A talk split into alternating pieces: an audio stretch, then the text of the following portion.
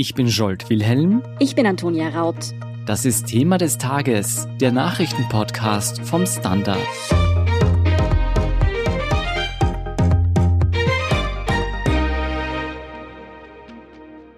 Corona-Impfstoff für alle. Davon ist sogar Österreich als eines der reichsten Länder der Welt noch weit entfernt. Dass es in ärmeren Regionen noch viel schlimmer aussieht, ist deshalb wenig überraschend. Wie auch Menschen in Kriegsgebieten und Krisenherden an den Impfstoff gelangen sollen und wie lange es dauern wird, die ganze Weltbevölkerung zu impfen, erzählt uns Christoph Jünger von UNICEF Österreich. Und Anna Savertal vom Standard erklärt uns, welche weltpolitischen Konflikte um die Impfstoffverteilung lodern. Herr Jünger, bevor wir auf die globale Verteilung der Corona-Impfstoffe eingehen und den damit einhergehenden Kampf um Impfdosen, wie sieht die Situation außerhalb der uns bekannten Industrienationen aus? Wie verheerend ist die Corona-Situation außerhalb der EU, der USA oder asiatischen Industriestaaten? Wesentlich zu wissen ist, dass es sich um eine globale Krise handelt. Und wir haben zwei Arten von Auswirkungen. Wir haben direkte und wir haben indirekte Auswirkungen. Direkte Auswirkungen, das ist das, was wir hören über Erkrankungszahlen, leider über Todeszahlen. Und indirekte Auswirkungen sind Auswirkungen von Maßnahmen, um das zu verhindern. UNICEF spricht von einer Child Survival Crisis aus dem Grund, weil diese indirekten Auswirkungen wirkliche Treiber von Hunger, Armut sind und diese Spirale im Negativen in Gang gekommen ist. Und diese indirekten Auswirkungen verschärfen bereits bestehende Krisen, belasten Infrastruktur, die schon schwach ist. Und wenn wir uns jetzt Daten anschauen, schauen wir uns Afrika an, sprechen wir von 3,3 Millionen Infizierten, sprechen wir von momentan 80.000 Toten. Da gibt's sehr, sehr unterschiedliche Daten dazu. Ein Verweis ist das Dashboard der John Hopkins University in diesem Zusammenhang. Und wenn wir von indirekten Folgen sprechen, dann gibt's eine ganze Menge Daten auch. Zum Beispiel schauen wir in die Demokratische Republik Kongo 2021. Wir sprechen von 3,3 Millionen Kindern unter fünf Jahren, die an akuter Mangelernährung leiden. Es gibt eine UNICEF-Studie in 140 Ländern, und in 135 Ländern werden 40 Prozent weniger Frauen und Kinder durch Ernährungshilfen und Beratung erreicht. Ende Oktober erhielten noch immer 265 Millionen Mädchen und Buben keine Schulspeisungen. 250 Millionen Kleinkinder unter fünf Jahren bekommen keine lebenswichtigen Vitamin A-Tabletten. Im November 2020 waren 572 Millionen Kinder von landesweiten Schulschließungen betroffen. Das sind 33 Prozent aller Schülerinnen weltweit weit. Und durch die Unterbrechung lebenswichtiger Dienstleistungen und durch die Zunahme von Mangelernährung könnten in den kommenden zwölf Monaten zwei Millionen Kinder zusätzlich sterben. Und äh, das sind nur ein paar alarmierende Zahlen. Mhm. Ja, während in Österreich und den Industrienationen die Menschen ja bereits doch sehr fleißig gegen das Coronavirus geimpft werden, wurde in anderen Ländern noch nicht einmal damit begonnen. Von welchen Ländern sprechen wir denn da? Ja, es ist eine einfache Frage und hat eine komplexe Antwort. Grundsätzlich ist es so, wenn ein Wirkstoff, in dem Fall eine Impfung, entwickelt wird, dann erfolgt es nach Sicherheits- und Wirksamkeitsstandards der Weltgesundheitsorganisation. Es erfolgt dann eine Zulassung pro Land. Die Wirkstoffe müssen, in dem Fall die Impfungen, müssen angekauft werden. Es muss eine Logistik aufgebaut werden, um diese zu verteilen. Und sie müssen dann verabreicht werden. Und das sind natürlich wesentliche Filter. Beispiel der BioNTech Pfizer Wirkstoff ist in 46 Ländern zugelassen. Sie sehen, das ist sozusagen der meistverbreitetste und es sind trotzdem nur unter Anführungsstrichen 46 Länder. Was äh, wichtig zu nennen ist, es gibt momentan 92 Länder, die sogenannten Advanced Market Commitment Länder sind. Das bedeutet, dass die Empfänger sind von Impfstoff, der von anderen Geberländern bezahlt wird. Und wenn ich jetzt direkt noch einmal auf Ihre Frage antworten darf, dann heißt es, im Moment gibt es kaum Länder oder keine ärmere Länder, wo das schon begonnen hat. Und wenn ich von ärmeren Ländern spreche, dann spreche ich von Ländern in Westafrika zum Beispiel, sei es Benin, sei es Burkina Faso, sei es Äthiopien, sei es Malawi, Syrien oder Uganda, auch Bolivien, Bangladesch oder ähnliche Länder. Aber es gibt gute Neuigkeiten, Good News. Die ersten Auslieferungen starten im Februar und das bedeutet, dass auch ärmere Länder erste Impfdosen bekommen werden. Es gibt da schon auch entsprechende Vereinbarungen dazu. Das sind 40 Millionen Dosen von Pfizer BioNTech oder 100 Millionen Dosen von AstraZeneca. Und es startet im Februar. Die Readiness ist da. Die Länder beginnen damit auch dort zu impfen, aber es ist im Verhältnis vom Volumen her sehr, sehr klein. Jetzt sind ja nicht nur arme Länder und weit abgelegene Länder davon betroffen, dass sie schwer an Impfstoff kommen. Anna, wieso haben denn auch größere Länder wie der Iran keinen Zugang zu Impfstoffen? Naja, der Iran ist ein bisschen ein Sonderfall. Also einerseits ist beim Iran natürlich schon so, dass der Import des Impfstoffs aufgrund der US-Sanktionen grundsätzlich ein bisschen erschwert ist, weil sämtliche Transaktionen mit dem Land einfach schwierig sind. Aber das große Problem ist vor allem auch eine Entscheidung, die im Land getroffen wurde. Und zwar hat der oberste religiöse Führer Ali Khamenei alle Impfstoffe verboten, die im Westen hergestellt werden. Sprich, konkret ging es da um die USA und Großbritannien. Es ist schon so, dass der Iran grundsätzlich an COVAX teilnimmt und es wurden auch schon einige Millionen an Impfdosen bestellt. Darunter sind vor allem die vom russischen Impfstoff Sputnik. Und laut dem Präsidenten Rouhani soll es grundsätzlich im Iran auch bereits ab Februar mit Impfungen losgehen. Das Land arbeitet außerdem auch an seinen eigenen Impfstoffen. Wann der aber mal vielleicht marktreif oder fertig ist, ist noch unklar.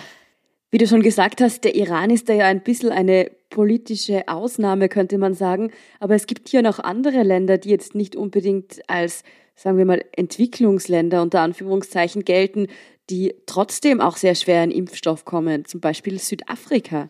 Ja, auch Südafrika ist da ein interessantes Beispiel. Die haben es, um es jetzt mal ganz platt zu sagen, haben es leider recht versemmelt, um an sehr gute Impfstoffkarten im ersten Schritt jetzt mal zu kommen. Südafrika, wie du gesagt hast, ist ja durchaus wirtschaftsstark und auch einflussreich.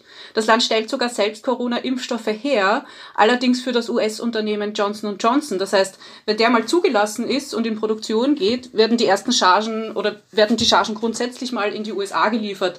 Und Südafrika ist erst jetzt darüber in den Verhandlungen, sich Dosen für die eigene Bevölkerung zu sichern. Und noch so als Randnotiz für eine Dose von AstraZeneca zum Beispiel muss das Land nun dreimal so viel bezahlen wie die EU. Anna hat jetzt schon einen spezifischen Impfstoff erwähnt, der in Südafrika stark Thema ist. Aber welche Impfstoffe werden denn weltweit am meisten zum Einsatz kommen, Herr Jünger? Und was spielt hier eine Rolle? Nicht alle Impfstoffe können auch eingesetzt werden in allen Ländern. Viele sind noch gar nicht zugelassen. Auch in vielen Ländern sind jetzt Impfstoffe wie der BioNTech-Pfizer-Impfstoff auch noch nicht zugelassen.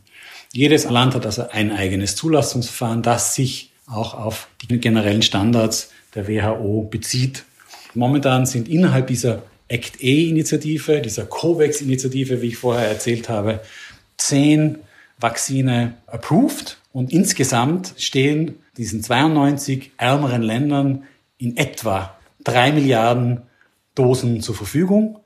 Und die Hauptwirkstoffe, die zur Verfügung stehen im Moment, sind der von AstraZeneca, der von Pfizer BioNTech und Novavax ist auch ein Wirkstoff, der schon in höherem Maße dort eingepreist ist sozusagen. Zu erwähnen ist hier die Problematik der Kühlkette und was das bedeutet, welche Impfstoffe eingesetzt werden können. Im Südsudan gibt es genau 200 Kilometer asphaltierte Straßen. Das war's. Sprich, die Kühlkette dort einzuhalten, wenn Wirkstoffe zu Fuß in Dörfer transportiert werden müssen, ist ausgesprochen schwierig. Es werden auch dort entsprechend nur Vakzine eingesetzt werden können, die so im 2 bis 8 Grad Bereich gekühlt werden können. Und diese Kühlkette haben wir auch in, selbst in solchen Ländern im Griff. Pfizer BioNTech, der ja ein RNA-Impfstoff ist und sogar in Österreich die Infrastruktur gehörig herausfordert, weil er ja teilweise bei bis zu minus 80 Grad gelagert werden muss, der fällt für solche Länder eigentlich komplett weg, oder? Komplett würde ich nicht sagen, aber bei Majority sind andere Wirkstoffe, die hier sicher zum Einsatz kommen werden. Und das Beispiel von Südsudan ist, stellen Sie sich vor, Sie haben einen Wirkstoff, der aus einer Fabrik in Europa dorthin transportiert werden muss. Der geht zuerst über das Flugzeug zu einem entsprechenden Flughafen, in Afrika in dem Fall, und dann wird dann äh, entsprechend gekühlt, kommt in eine Hauptstadt und von dort geht's weiter. Zu einem späteren Zeitpunkt reden wir von Offroad. Zu einem späteren Zeitpunkt sprechen wir dann sehr oft auch von Transporten auf dem Fluss. Und dann vom Fluss geht's dann zu Fuß in ein Dorf. Wie machen wir das? Es gibt Container aus Styropor, die sind mit Kühlakkus gefüllt und die halten den Wirkstoff sieben Tage kühl. Und der Strom wird ja über Solarzellen produziert, um diese Kühlkette intakt zu halten. Haben Sie da keine Angst, dass unglaublich viele Dosen irgendwie, ich sage jetzt mal, verloren gehen, wenn da die Transporte sich so schwierig gestalten? Das kann einerseits sein, dass ja tatsächlich auch mal eine Ladung gerade auf einem Flusstransport tatsächlich ins Wasser fällt, blöd gesagt, oder dass das sind ja auch politisch teilweise sehr, sehr instabile Länder, dass da auch militärisch ausgerüstete Gruppen die Transporte sabotieren oder sich die Impfstoffe schnappen? Es ist eine gute Frage. Ja, es ist eine Mammutaufgabe. UNICEF hat über die letzten Jahrzehnte viel Erfahrung dort aufgebaut. Jedes Jahr transportiert in circa zwei Milliarden Dosen Impfstoff in unterschiedliche Länder dieses Planeten.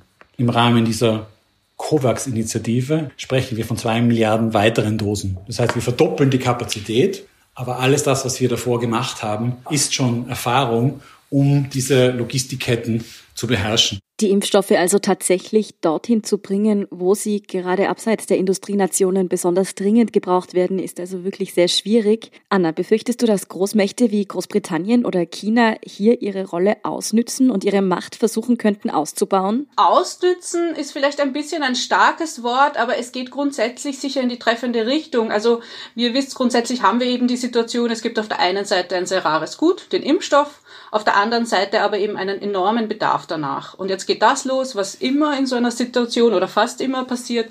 Die lautesten und die, die am meisten zahlen, können sich durchsetzen. Das heißt, die Länder, die Zugriff auf Impfstoff haben, sind somit automatisch in einer Situation, in der sie zu großen Gebern sozusagen aufsteigen können. Und wie heftig dieser Kampf um den Stoff geführt wird, können wir aktuell sehen bei der Debatte zum Beispiel zwischen AstraZeneca und der EU. Das heißt, wenn schon die mächtige EU in Konflikt mit den Pharmaunternehmen gerät, wie schaut das dann erst aus bei kleinen oder wirtschaftsschwachen Ländern? Die haben dann überhaupt kein Leiberl eigentlich mehr an. Um vielleicht noch auf die zwei Länder einzugehen, die du gesagt hast. Also es sind ja nicht nur Großbritannien und China. Auch Indien zum Beispiel ist ein riesiger Impfstoffhersteller mit seinem Serum Institute. Und das heißt, wenn die jetzt Impfstoffe zum Beispiel an Myanmar oder auch an Afghanistan liefern, teilweise sogar spenden, dann verhärten sich dann natürlich die Machtasymmetrien. Gibt es da dann auch eine politische Einflussnahme? Versuchen die dann jetzt nicht nur Geld, sondern auch andere Gegenleistungen von kleineren Ländern zu bekommen?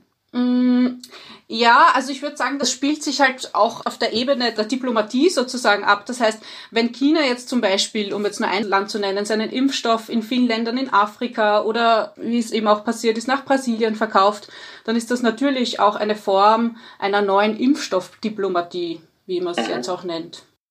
Weil du sagst Impfstoffdiplomatie, Spürt man das dann vielleicht auch innerhalb von Staatenbündnissen wie eben der EU, dass da manche eh schon bekannte Unruhestifter noch einmal versuchen, politisches Kleingeld aus diesem Konflikt zu schlagen? Genau, das ist eine sehr gute Frage. Also diese Dinge passieren auf jeden Fall.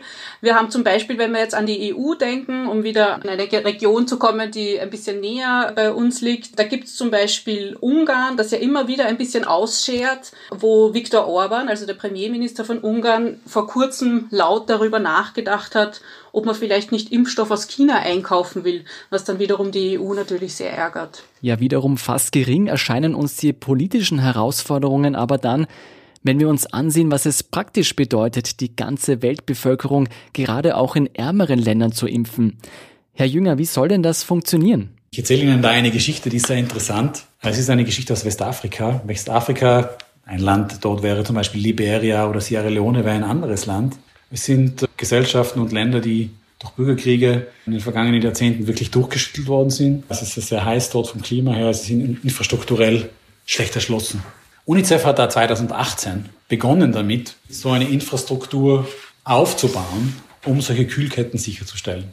Und ich rede hier von 20.000 solarbetriebenen Kühlschränken, die in dieser Region in Westafrika installiert worden sind und in Betrieb genommen worden sind. Wirklich von der Küste bis zu den Wäldern, um Vakzine sicher zu den Menschen zu bringen und Menschen auch in diesen Ländern impfen zu können.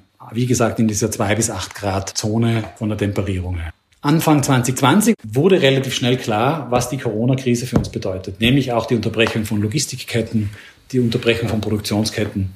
Und das Regionalbüro für West- und Zentralafrika hat sich überlegt, in Voraussicht dessen, dass diese Ketten unterbrochen werden, wie sie auf diese Krise reagieren und hat bereits einen Vorrat an Impfdosen für klassische Impfungen, sei es Polio, Masern oder andere, transportiert und eingelagert. Und innerhalb von wenigen Wochen wurde das gemacht und damit sichergestellt, dass die Bevölkerung auch unter der Unterbrechung durch Corona, Diphtherie, Tetanus, Masern, Polio oder Hepatitis geimpft werden kann. Können Sie noch darauf eingehen, wie viel Geld dafür benötigt wird? Für UNICEF mhm. reden wir von circa 400 Millionen Dollar, die benötigt werden. Das ist aber nur ein kleiner Teil, weil um allein diese Logistik zu bewältigen, reden wir von circa 1,5 Milliarden Dollar. Und auch das ist nur ein Teilbetrag dessen, was wir brauchen im Rahmen von dieser ACT-A-Initiative. Es geht darum, Medikamente zu besorgen, es geht darum, Diagnose zu ermöglichen und es geht darum, zu impfen. Das sind diese drei Säulen und die Gesundheitssysteme der entsprechenden Länder in eine Situation zu bringen, dass sie diese Impfungen auch verabreichen können. Da sprechen wir von mehreren Milliarden Dollar, fünf Milliarden plus, die dafür benötigt werden. Das denke ich mir ja auch, dass es nicht nur auf die Individualspenden ankommen wird, sondern da müssen große Organisationen und Länder in die Tasche greifen. Jetzt sieht man an der Corona-Pandemie aber auch, Gerade in Europa sieht man es und auch in den USA, wie jedes Land in einer Krise auf sich selbst bedacht ist. Was ist denn das große Argument, mit dem man als COVAX oder UNICEF vorgeht, um die Industriestaaten von einer gerechten Impfstoffverteilung zu überzeugen? Es gibt ein ganz ein wesentliches Argument. Wenn wir etwas gelernt haben, auch in den letzten 10, 12 Monaten, ist es, dass diese Krise keine Grenze kennt. Und das hat zwei Teilaspekte. Der eine Aspekt ist das Thema der Solidarität. Und der andere Teilaspekt ist auch das Thema der globalen Wirtschaft. Die Wirtschaft ist ein gutes Stichwort. Manche nicht westliche Länder gehen ja zum Beispiel einen ganz anderen Pfad als die EU oder auch die USA in ihrer Impfstrategie. Zum Beispiel Indonesien. Dort wird als allererstes die arbeitende Bevölkerung geimpft, weil die ja eben die Wirtschaft und das Land am Laufen hält. Die müssen quasi raus. Deswegen heißt es dort 18- bis 60-Jährige zuerst. Gibt es da mehrere nicht westliche Länder, die da ihren eigenen Weg gewählt haben? Hier gibt es eine sehr klare Empfehlung der WHO, die sagt, dass grundsätzlich Impfstoff als erstes Mitarbeitern in den Gesundheits- und Sozialberufen zugänglich zu machen ist. Und im Anschluss daran Risikogruppen geimpft werden, wie zum Beispiel ältere Menschen. Und was UNICEF von uns besonders wichtig ist, ist auch dazu aufzurufen, möglichst auch Lehrer zu priorisieren. Ich würde sagen, dass das die Vorgehensweise sein wird, an die sich die meisten Länder auch halten werden und an denen sich die meisten Länder auch orientieren werden. Wesentlich dabei ist, dass die Impfstrategie ja nicht nur einen direkten Effekt hat, sondern auch einen indirekten, nämlich die Systeme vor allem auch in ärmeren Ländern, die schon sehr instabil vor dieser Krise waren, die Gesundheitssysteme, auch die Bildungssysteme, wieder zu stabilisieren. Mhm. Wir haben ja in Europa und auch in den USA eine sehr merkwürdige Situation, dass wir zwar gefühlt alle Mittel der Welt zur Verfügung haben, um eben eine Impfstrategie durchzuführen, Jetzt gibt es aber sehr viele Menschen in diesen Ländern, die eine große Impfskepsis haben und obwohl sie eigentlich den Schutz vor den Augen haben, sagen, nein, sie möchten nicht geimpft werden. Wie sieht es denn eigentlich in ärmeren Ländern aus? Gibt es da eine ähnliche Impfskepsis wie auch in Europa oder in den USA? Ich würde sagen, Impfskepsis ist einmal ein globales Problem. Mythen und Gerüchte haben sowas wie eine, mag mich fast hinauslehnen und sagen, eine Epidemie des Misstrauens mhm. verursacht. Und das wirkt ausgesprochen negativ. Faktum ist, in den letzten drei Jahrzehnten hat sich die Gesundheit und das Wohlbefinden von Kindern weltweit massiv verbessert und Impfungen haben zu einem dramatischen Rückgang der Todesfälle bei Kindern unter fünf Jahren beigetragen. Impfskepsis selber, wie können wir damit umgehen? Grundsätzlich ist in Afrika beispielsweise die Impfskepsis schon etwas geringer, aber wir haben durchaus interessante Beispiele aus anderen Kontinenten. Beispiel aus den Philippinen, wo es dort Probleme 2016 in Bezug auf den Dengue-Impfstoff kam. Da haben sehr, sehr schnell Anti-Impfideen Fuß gefasst.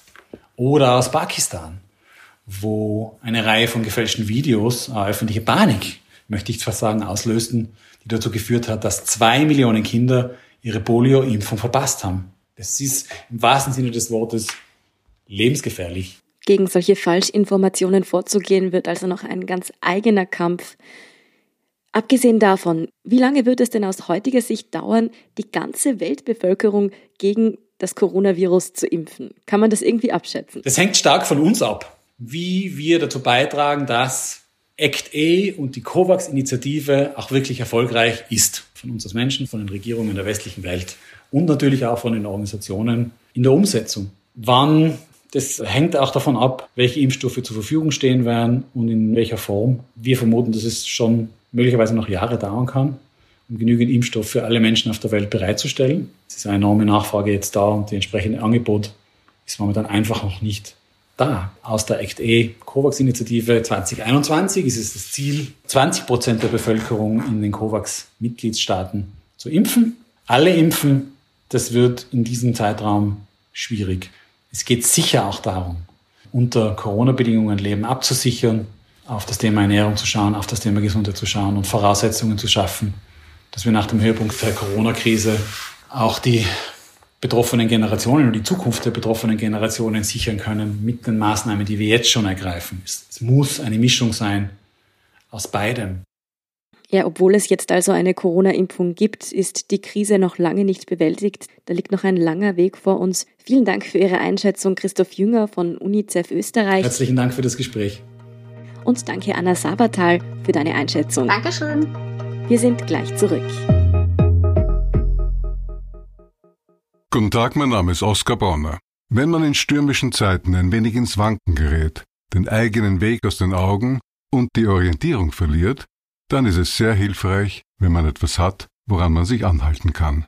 Der Standard, der Haltung gewidmet. Jetzt gratis testen auf Abo der Standard AT. Und hier ist, was Sie heute sonst noch wissen müssen. Erstens, nach der Abschiebung georgischer und armenischer Schülerinnen und deren Familien kracht es in der Regierungskoalition. Die Grünen sind über die Härte ihres türkisen Koalitionspartners schwer verärgert. Trotz Appellen seitens des Juniorpartners, dass die Familien gut integriert waren, habe Innenminister Nehammer die Abschiebung nicht neuerlich geprüft. Und auch der Bundespräsident zeigt sich zutiefst betroffen. Ich kann und will nicht glauben, dass wir in einem Land leben, wo dies in dieser Form wirklich notwendig ist, so van der Bellen in einer öffentlichen Stellungnahme. Schüler und Politiker von SPÖ, Neos und Grünen demonstrierten in der Nacht auf Donnerstag vergeblich. Sitzblockaden und Barrikaden wurden von der Polizei aufgelöst, die Kinder in den Morgenstunden abgeschoben. Zweitens, der Mörder des deutschen CDU-Politikers Walter Lübcke ist anderthalb Jahre nach der Tat zu lebenslanger Haft verurteilt worden. Die Richter stellten eine besondere Schwere der Schuld fest. Der Täter habe seinen Fremdenhass auf den Politiker projiziert. Damit ist eine Haftentlassung nach 15 Jahren praktisch unmöglich, zumal sich das Gericht eine anschließende Sicherungsverwahrung vorbehielt. Der Mitangeklagte wurde zu einer Bewährungsstrafe verurteilt. Und drittens, die Handelskette Rewe stampft die Marke Merkur ein. Alle Filialen werden künftig Billa Plus getauft und umgestaltet. Damit will der Konzern Kosten sparen und interne Rivalitäten beenden. Lieferanten fürchten jedoch teure Hochzeitsboni und Konsumenten geht ein Stück Vielfalt verloren. Merkur beschäftigt rund 100.000 Angestellte. Karl Vlaschek hatte sich 1969 die Rechte daran für sein Billerreich gesichert. 1996 hatte dann die deutsche Rewe-Gruppe Biller inklusive Merkur übernommen.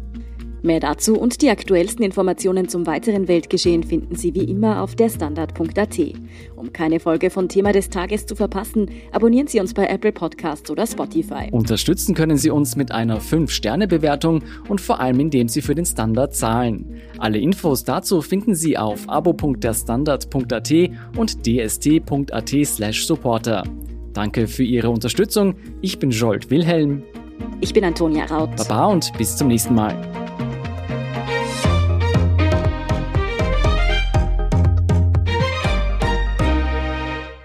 Guten Tag, mein Name ist Oskar Bonner. Wenn man in stürmischen Zeiten ein wenig ins Wanken gerät, den eigenen Weg aus den Augen und die Orientierung verliert, dann ist es sehr hilfreich, wenn man etwas hat, woran man sich anhalten kann. Der Standard, der Haltung gewidmet. Jetzt gratis testen auf Abo der Standard AT.